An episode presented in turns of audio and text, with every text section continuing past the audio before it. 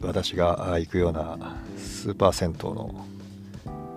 お風呂ってこう、まあ、いろんな年齢層のね人がこういるわけですけど、まあ、子供はいませんね僕あの私が行ってるような時間には。まあ同年代私と同年代ぐらいかもうあと上ですよね。でほぼ高齢者がまあお風呂入ったり体洗ったりしてましたけどこれはですねちょっとある共通点を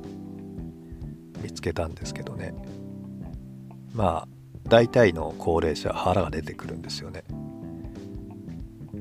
で腹が出てくるとそれをこうバランスを取るようにあの背骨の形がまあ変わってきますよね。上でこうシルエットとして後ろ側がねこう平べったくなってくるんですよね。なんでかなと思ってこう見ててその若若めの人もいるのでその人とこう比較しながらこう見てたんですけどあれはですねお尻のボリュームですねきっと。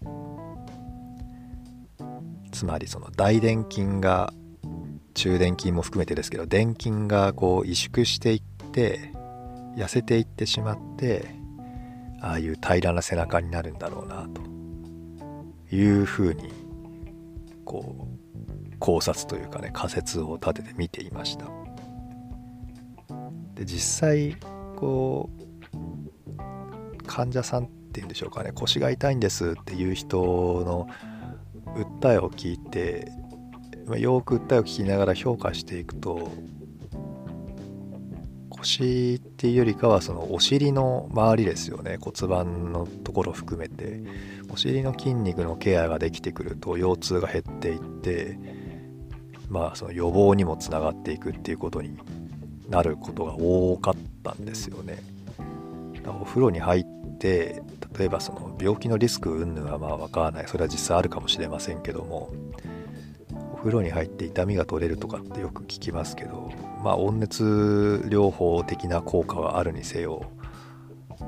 やっぱり筋肉は使っておかないとだろうなっていうふうにこういろんな裸の 裸の男性陣をこう見ながらですね思いました。そのお尻が薄っぺらくなっている人っていうのは歩幅が出ていなかったり足が持ち上がってなかったりとかだか転びそうな感じにはなるんですよね。ひょこひょこ歩いてるというか。だからねお尻を鍛えておくっていうのはまあ重要だろうなとその時思いました。で自分自身でもですねあの座って仕事をする時間が長くなってくるとやっぱ腰が痛くなりがちなんですよね。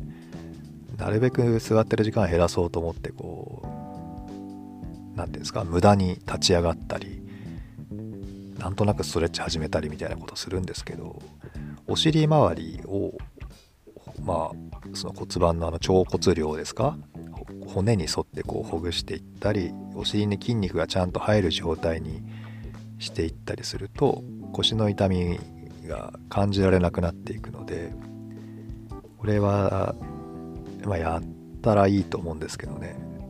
エビデンスはって言われるとこの説明がすごく長くなりそうなのですし音声で言うには限界がありますんで特にその部分には触れないでおきますけど